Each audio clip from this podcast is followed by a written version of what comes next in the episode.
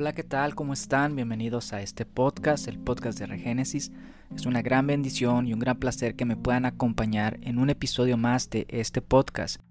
Continuamos con la serie de los fundamentos de la doctrina del Mesías. Estamos hablando acerca de lo que es la resurrección de muertos. En el episodio anterior hablé acerca de lo que es el alma.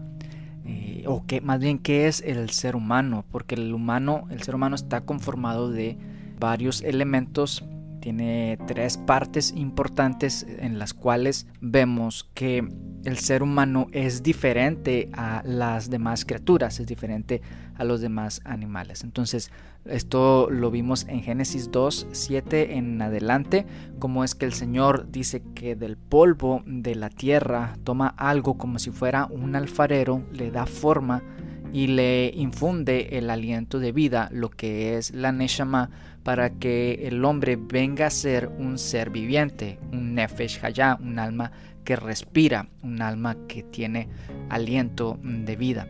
Vamos a seguir eh, todavía hablando acerca de este concepto del alma, porque eh, tenemos en nuestra mentalidad eh, heredada de las tradiciones de que el alma tiene varias características y creemos que el alma es eh, tanto eterna como inmortal. Pero estos son conceptos que han sido heredados del pensamiento griego. En realidad, el hebreo no pensaba acerca de esto, no tenía este pensamiento sobre el alma, de que el alma era inmortal o que del alma o que el alma era eterna, porque va totalmente en contra de lo que ellos creen acerca de Dios, porque ellos creen que Dios es el único inmortal y que Dios es el eterno, el que permanece para siempre. Esto contradice lo que las escrituras hablan, o sea, el pensamiento griego acerca de lo que es el alma contradice lo que las escrituras dicen y contradice lo que era la mentalidad del pueblo hebreo, porque ellos no tenían este pensamiento acerca de que el alma era eterna o que el alma era inmortal. Ellos sabían y ellos entendían más bien de que el alma iba al sepulcro, de que cuando el ser humano moría, su alma estaba en un lugar de descanso y esto lo vamos a ver más adelante. Los conceptos que tenemos que clarificar, redefinir o repensar acerca de lo que es el alma son estos. Primeramente, entender de que el alma no es inmortal en sí misma y de que el alma no es eterna. ¿Qué es inmortal? O sea, que el alma no muere, que el alma no puede ser destruida o que no puede morir. Entonces este concepto no es de acuerdo a lo que pensaban los hebreos acerca del alma. Y el segundo concepto que tenemos que redefinir o que repensar es acerca de la eternidad del alma. Porque se nos enseña de que el alma siempre ha estado en el Padre o siempre ha estado en un lugar de espera aguardando el momento en que sea depositada en un cuerpo y de que cuando el hombre muere va el alma a un lugar no se sabe, no hay exactitud acerca de esto, es que a, dónde es que va el alma, pero que sigue viviendo y sigue estando consciente. Entonces, en el episodio anterior vimos que el alma no está consciente cuando va al sepulcro, de que el alma después de que el ser humano muere no está consciente. De hecho, también vimos el, cuál era este concepto acerca del alma y es que el ser humano es un alma que experimenta la realidad de esta vida por medio de un cuerpo.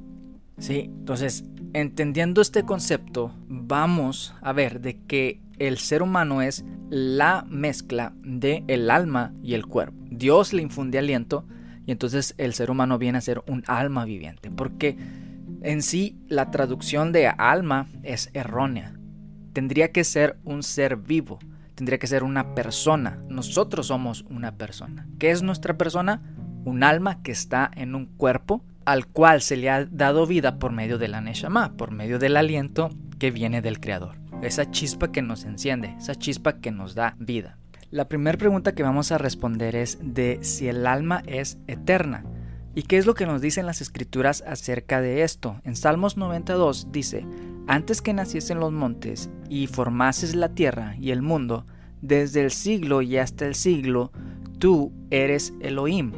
En este capítulo de los Salmos nos menciona de que el Eterno es Dios, que Él está desde el principio y Él es el que permanece para siempre. Dice, desde el siglo y hasta el siglo, tú eres Dios, tú eres Elohim. Y Salmos 45, 6 rotundamente nos afirma de que el Señor es eterno y que permanece para siempre. Dice, tu trono, oh Elohim, es eterno y para siempre. Cetro de justicia es el cetro de tu reino. En Romanos 1.20 nos habla de que las cosas invisibles de Él, su eterno poder y su deidad, se hacen claramente visibles desde la creación del mundo, siendo entendidas por medio de las cosas hechas de modo que no tienen excusa. En Romanos vemos de que el generador de todas las cosas es Dios. De que antes de que la tierra fuese hecha, antes de que el universo fuese hecho, el que ya existía era el Señor.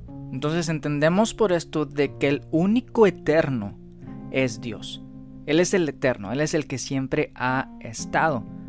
Ahora, en la segunda pregunta acerca de si el alma es inmortal, bueno, en 1 de Timoteo 6:16 nos dice, el único que tiene inmortalidad, que habita en luz inaccesible, a quien ninguno de los hombres ha visto ni puede ver, al cual sea la honra y el imperio sempiterno. Entonces Timoteo 6:16, 1 Timoteo 6:16 nos dice que el único que tiene inmortalidad es Dios, el único, o sea, no hay nadie más que sea inmortal como Dios.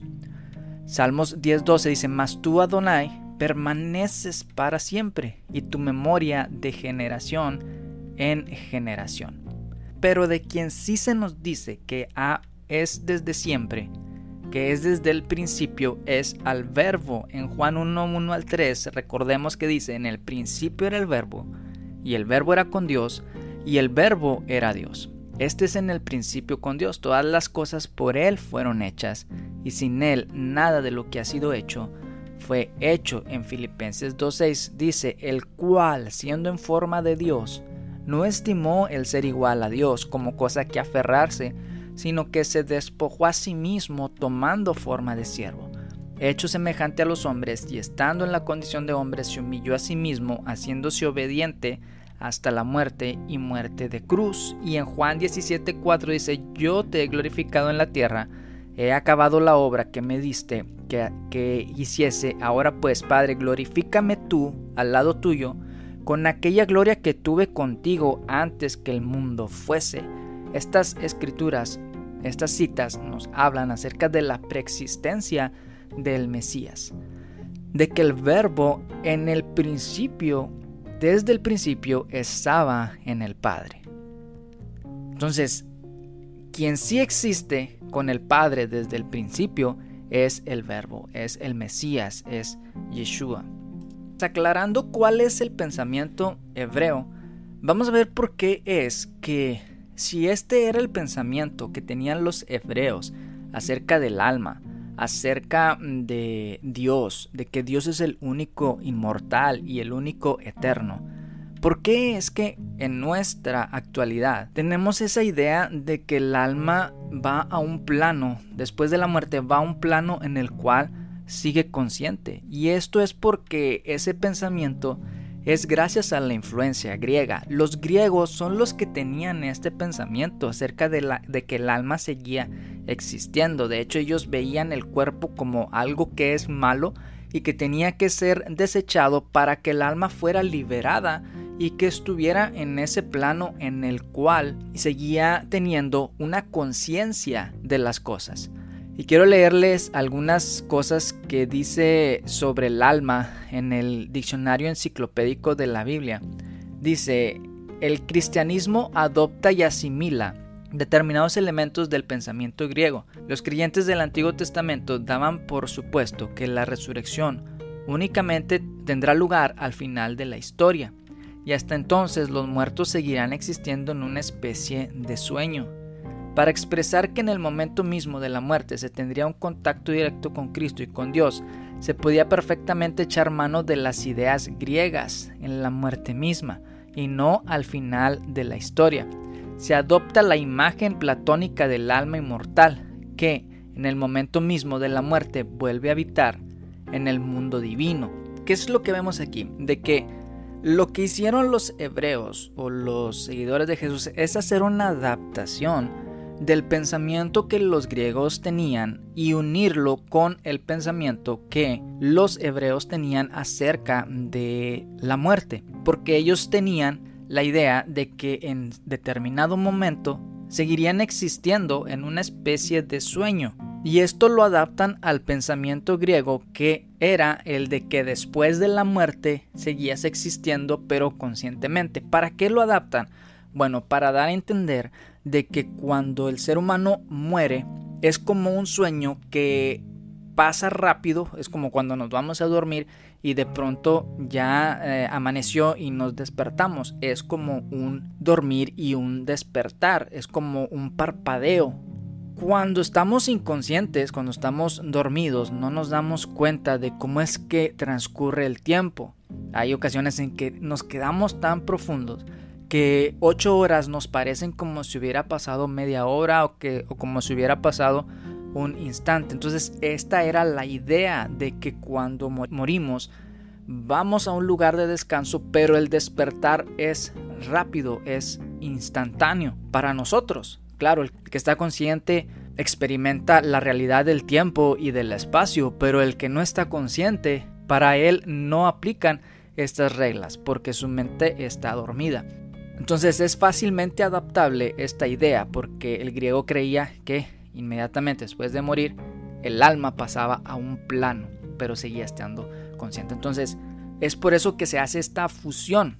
Ahora también la enciclopedia bíblica nos dice, la Biblia no conoce una división entre el cuerpo y el alma del hombre. Ambas dimensiones, espiritual y corporal, conviven en una simbiosis total. Esto es lo que nos dice el gran diccionario enciclopédico de la Biblia, de que el alma y el cuerpo pues son parte de uno mismo, que cuando el cuerpo muere también el alma va al sepulcro.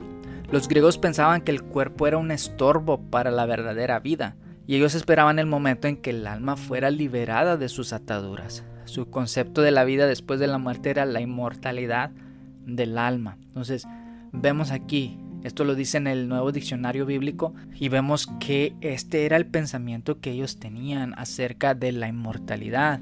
Los hebreos no tenían este concepto de alma inmortal que sobrevive a la muerte, no concebían al hombre como un compuesto de alma y cuerpo, sino como un ser único e indivisible. Y la esperanza del creyente para el más allá de la muerte descansa en el poder de Dios de que volverá a infundir su espíritu en el muerto. La inmortalidad del alma y la resurrección del cuerpo son dos conceptos totalmente distintos uno del otro, que no tienen nada que ver entre sí, son dos conceptos totalmente diferentes, pero para los griegos el principio que sobrevive a la muerte se encuentra en el propio hombre. El hombre tiene un alma que es inmortal y que supera a la muerte. Para los hebreos, por el contrario, el principio de inmortalidad es el poder resucitador de Dios. Y aquí es donde entramos a tocar lo que es la resurrección de los muertos. En 1 Corintios 15:42 dice, así también es la resurrección de los muertos. Si siembra en corrupción, resucitará en incorrupción. Ahora entendamos de que los escritores de tanto de los evangelios tanto del Nuevo Testamento, de, los, de las cartas, eran hebreos que tenían una mentalidad hebrea y por lo tanto hablaban estas cosas según su cultura, según su entendimiento de lo que era esto de la muerte, de la vida, de la resurrección, del, del cuerpo, del alma, del espíritu. Pablo por eso dice, así también es la resurrección de los muertos, se siembra en corrupción resucitará en incorrupción. Y en 1 Corintios, ahí mismo en el verso 53 del capítulo 15, dice, porque es necesario que esto corruptible, ¿qué es lo corruptible? El cuerpo, porque el cuerpo es mortal y el cuerpo va a la tumba, pero es necesario que esto corruptible se vista de incorrupción y esto mortal se vista de inmortalidad.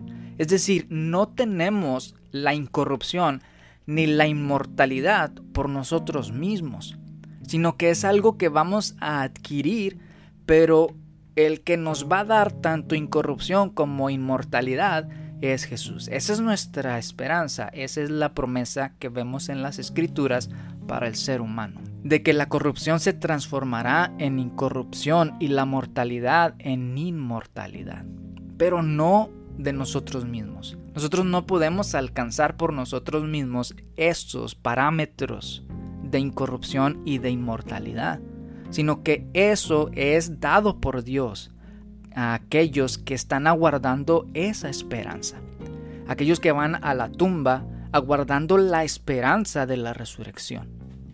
Ahora veamos más acerca de lo que es el pensamiento griego acerca del alma. Platón enseñaba sobre Sócrates lo siguiente. El alma, cuya actitud inseparable es la vida, nunca admitirá lo opuesto de la vida, muerte. Por lo tanto, el alma se demuestra ser inmortal y como es inmortal, indestructible. Me dice más adelante, ¿acaso creemos en cosas tales como la muerte para estar seguro y es esta nada más y nada menos que la separación del alma y el cuerpo? Y el estar muerto es el logro de esta separación. Cuando el alma existe en sí misma y separada del cuerpo y el cuerpo está separado del alma, ¿qué es la muerte? La muerte es meramente la separación del alma y el cuerpo. Entonces vemos aquí que este pensamiento que tenía Platón se nos fue heredado a nosotros, porque eso es lo que en el cristianismo o en muchos sectores del cristianismo se cree acerca de esto, de que el alma se separa del cuerpo. Y a esto se le llama, a este pensamiento se le llama el orfismo. El orfismo, ellos creían acerca de que el alma era inmortal y de que el alma era eterna. E, ellos decían que el cuerpo es un mero vestido, un habitáculo temporal, una prisión o incluso una tumba para el alma. Que en la muerte se desprende de esa envoltura terrenal y va al más allá a recibir sus premios o sus castigos, que pueden incluir algunas reencarnaciones o metempsicosis en otros cuerpos, y no solo humanos, hasta lograr su purificación definitiva y reintegrarse en el ámbito divino. Esto es lo que pensaban los orfistas. Creían en la inmortalidad del alma y que el alma se separaba del cuerpo después de la muerte y que iban a un plano donde seguían existiendo conscientemente. Entonces ya vimos que esto es totalmente en contra al pensamiento que se tenía acerca de esto. Y esto nos fue heredado a nosotros. Entonces, quisiera seguir diciéndoles diferentes citas acerca de lo que Platón y Sócrates pensaban, pero no quiero que esto se alargue más porque quiero entrar acerca de a dónde es que van las almas después de la muerte. Pero antes de eso quiero que vean lo que dice en la enciclopedia católica. La mayoría de los filósofos cristianos, hasta San Agustín, fueron platónicos. Miren qué, qué interesante es esto, porque muchos de los filósofos cristianos que nos heredaron muchas de las doctrinas que tenemos eran filósofos griegos. Por lo tanto, ellos tenían este pensamiento y eso lo mezclaron con el cristianismo. Y por eso es que hoy en día tenemos ciertas creencias no van muy de acuerdo a lo que las escrituras nos mencionan. Por ejemplo, Tomás de Aquino decía, es imposible que el principio intelectual, o sea, él se refería al alma, se refería al alma como el principio intelectual, sea cuerpo. Así pues, el principio intelectual al que damos nombre de mente o entendimiento, tiene de sí mismo su operación propia sin participación del cuerpo. Ningún ser puede obrar por sí mismo si no subsiste por sí mismo. Queda pues demostrado que el alma humana, que también llamamos entendimiento o mente, es algo incorpóreo y subsistente. También San Agustín de Hipona, bueno, que no sé si eran santos realmente, pero Agustín de Hipona decía, contiene este libro el conjunto de razones sobre la inmortalidad del alma.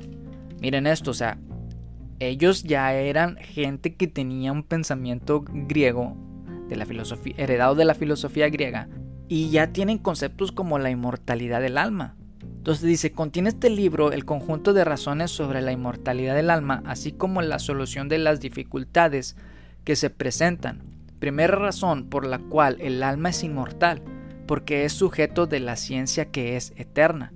Segunda razón por la cual el alma es inmortal, porque es sujeto de la razón que es inmutable, la sustancia viva y el alma, que no es susceptible de cambio, aun siendo de algún modo capaz de cambiar, es inmortal. Entonces tenemos aquí una serie de personajes que han sido influenciados por la filosofía griega tratando de interpretar el pensamiento de hebreos que eran totalmente contrario a lo que ellos pensaban.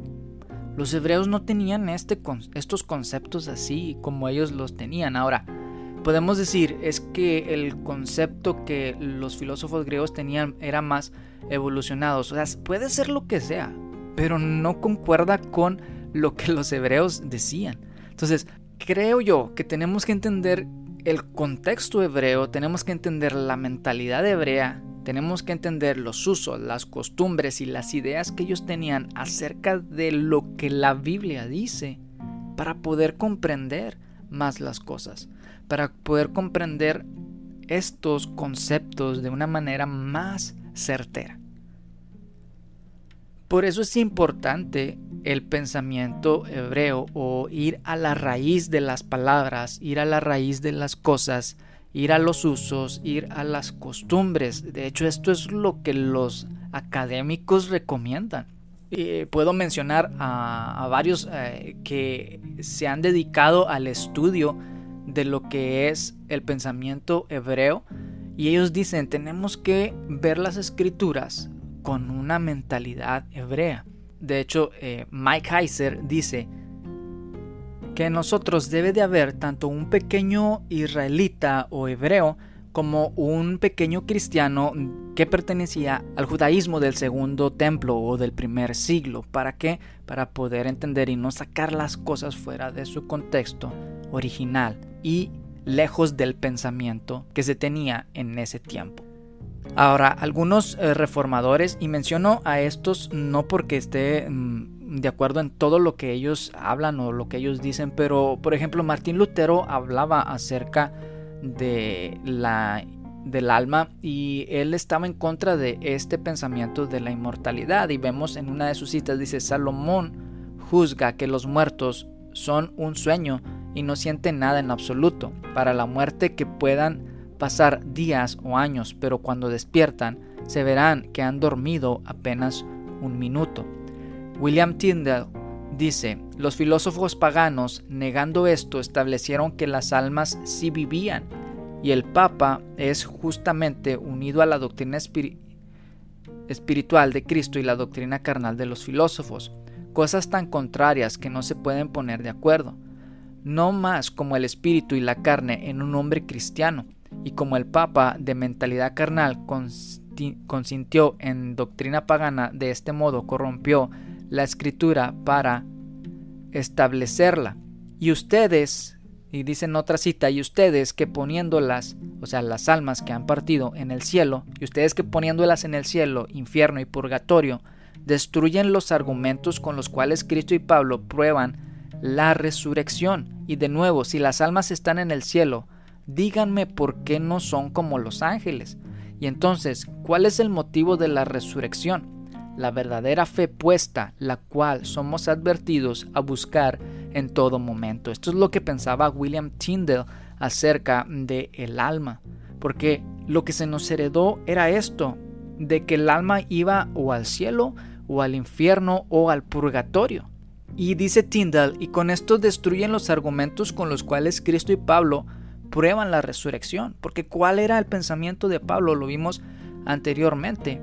En 1 Corintios 15, 42 dice, también es la resurrección. Así también es la resurrección de los muertos. Se siembra en corrupción y, se, resucitará en incorrupción. Porque es necesario que esto corruptible se vista de incorrupción y esto mortal se vista de inmortalidad. Esa es la esperanza que los hebreos tenían. Y Tyndall lo entendía así. Y Lutero también lo entendía de la misma manera, que el cuerpo muere el alma también va al sepulcro aguardando la resurrección de entre los muertos, aguardando ese día donde el Señor nos levantará, nos renovará, renovará, renovará nuestro cuerpo y nos dará inmortalidad, porque viviremos eternamente con Él. Nuestra esperanza es la resurrección. Eso es lo que Jesús nos habló. Dice, le dijo Yeshua, yo soy la resurrección y la vida, el que cree en mí, aunque esté muerto, vivirá. Y todo aquel que vive y cree en mí no morirá eternamente. Y dice, ¿crees esto?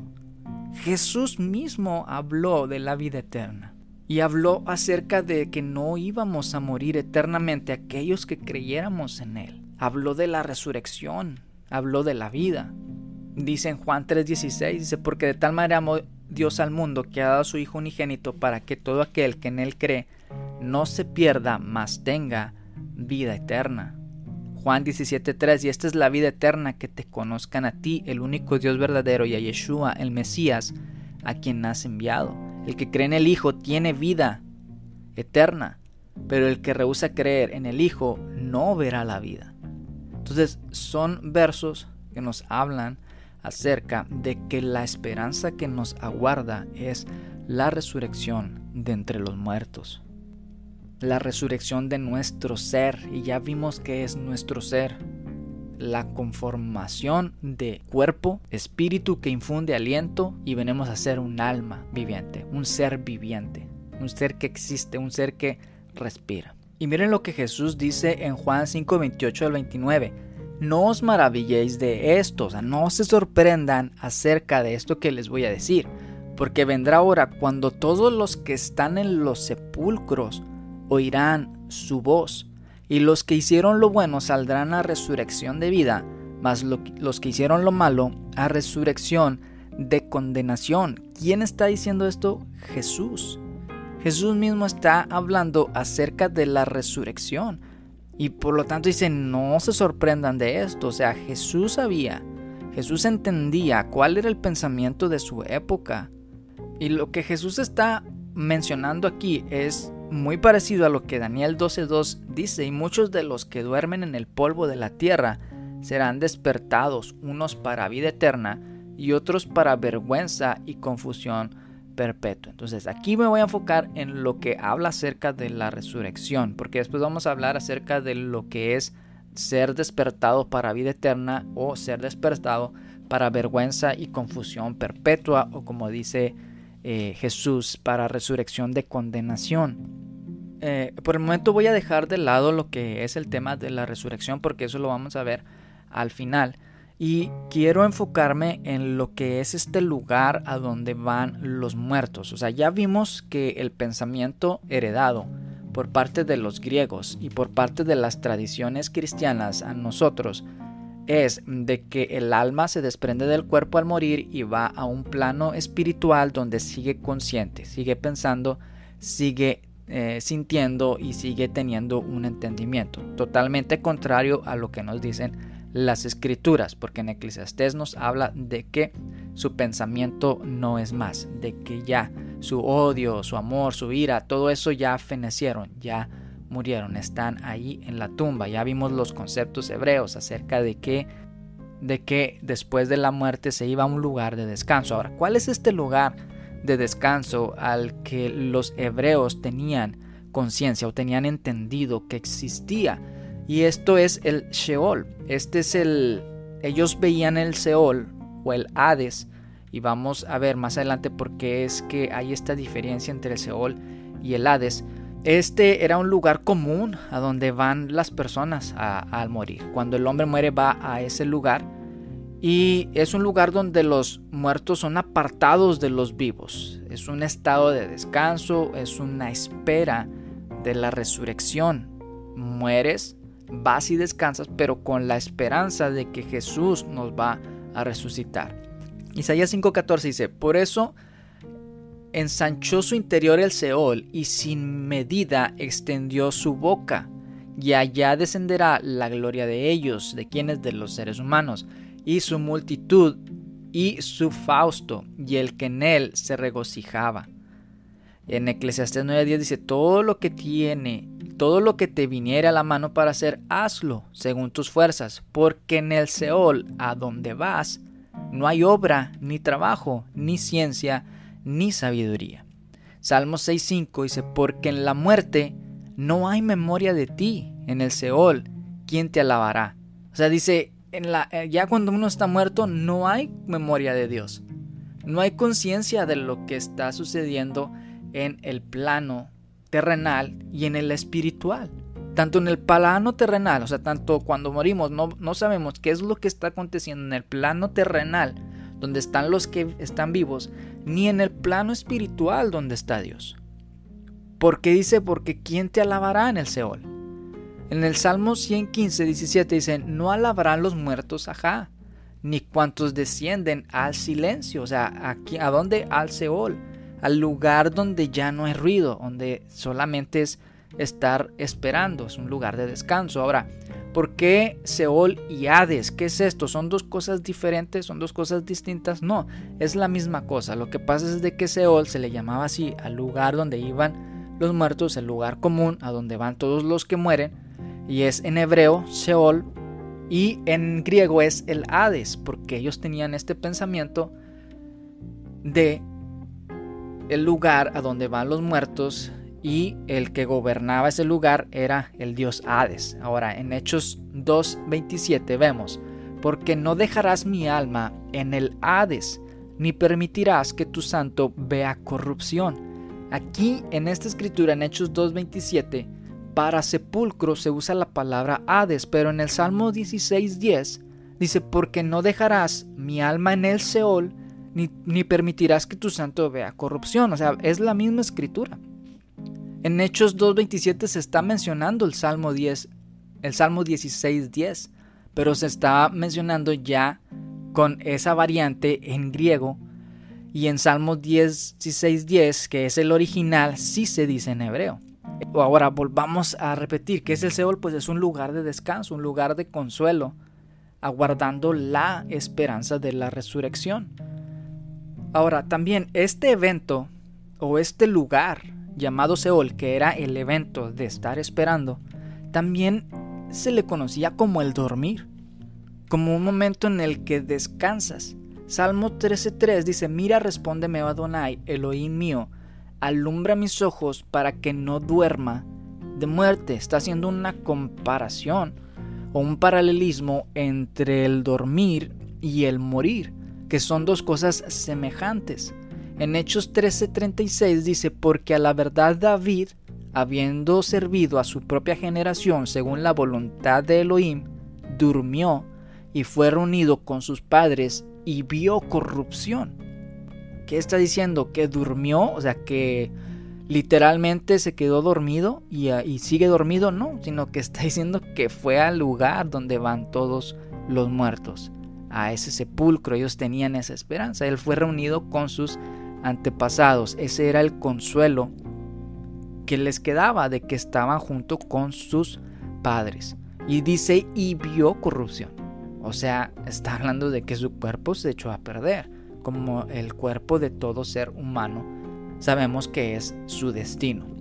Daniel 12.2 dice, y muchos de los que duermen en el polvo de la tierra serán despertados. En Job 14:10 dice, mas el hombre morirá y será cortado el y será cortado, perecerá el hombre, ¿y dónde estará él? Como las aguas se van del mar y el río se agota y se seca, así el hombre yace y no vuelve a levantarse hasta que no haya cielo, no despertarán ni se levantarán de su sueño. Entonces, qué interesante este concepto de la muerte como un momento de descanso, un momento de dormir. Y eso lo vimos en el Antiguo Testamento. Esta era la idea que ellos tenían, de un leve dormir. Pero en, en el Nuevo Testamento vemos que esta idea sigue vigente. Esta idea sigue estando bien presente en la mentalidad hebrea. Y dice en Lucas 8:52, y lloraban todos y hacían lamentación por ella, hablando de la niña que fue resucitada. Dice, pero él dijo, no lloréis, no está muerta, sino que duerme. El mismo Jesús está hablando de acuerdo a su contexto hebreo, de acuerdo a su mentalidad y a la idea que ellos tenían acerca de la muerte. Jesús dice, no está muerta, sino que está durmiendo. Y esto no quiere decir que literalmente la niña estaba durmiendo, o sea, sí estaba muerta. Pero Jesús estaba haciendo referencia a lo que venía para el creyente. Estaba haciendo referencia a la esperanza que tiene todo creyente de la resurrección. Entonces él dice, no está muerta, sino que simplemente está durmiéndose, o sea, está aguardando esa esperanza. Entonces, creo que tenemos que entender la mentalidad de Jesús cuando Él está hablando estas palabras, que no es una mentalidad griega, sino que es una mentalidad que está de acuerdo a lo que Él conoce de su cultura. Juan 11:11 11 al 14 dice, dicho esto le dijo después, y este es el pasaje de Lázaro. Dice que Jesús le dice a sus discípulos, nuestro amigo Lázaro duerme, mas voy para despertarle. O sea, literalmente Lázaro estaba dormido. No, Lázaro ya estaba bien muerto. De hecho, le dicen las mujeres, no, porque ya ha pasado el tercer día y ya ha de estar descomponiéndose. Dijeron entonces sus discípulos, Señor, si duerme, sanará. Pero Yeshua decía esto de la muerte de Lázaro. Y ellos pensaron que hablaba del reposar del sueño. O sea, ¿cuál? El, pues, el natural, que todo, cuando todos nos vamos a dormir. Ellos dijeron, ah, pues Jesús está diciendo de que está dormido, de que no hay problema. O sea, no entendían lo que Jesús les estaba diciendo. Entonces Yeshua les dijo claramente, Lázaro ha muerto. O sea, para que ya entendieran de qué es lo que él estaba hablando. Y él estaba diciendo, sí, Lázaro ya murió, pero él fue a ese lugar de descanso. Voy a ir a despertarlo. Y vemos a lo largo del Nuevo Testamento de que los discípulos mantienen esta idea, mantienen este concepto acerca del dormir. Y Pablo dice en 1 de Corintios 15:6, después apareció más de 500 hermanos a la vez, de los cuales muchos viven aún y otros ya duermen. Entonces, él, tenía esta idea, ellos tenían este concepto bien presente y bien marcado en su cultura. Por lo tanto, la esperanza de ellos era la resurrección. Ellos sabían que había algo más después de la muerte. Ellos sabían que cuando el cuerpo iba al sepulcro, ahí, ahí permanecía. Pero su esperanza era el de ser resucitados en algún momento. De que tenía que haber algo más. De que la tumba no era el final de todo porque la muerte es el resultado del pecado o de la caída de Adán. Y entonces la esperanza es de que eso sea revertido, lo que entró al ser humano, la muerte que entró al ser humano por medio del pecado, sea restaurado y sea revertido, para que ahora sí podamos vivir eternamente con el Señor.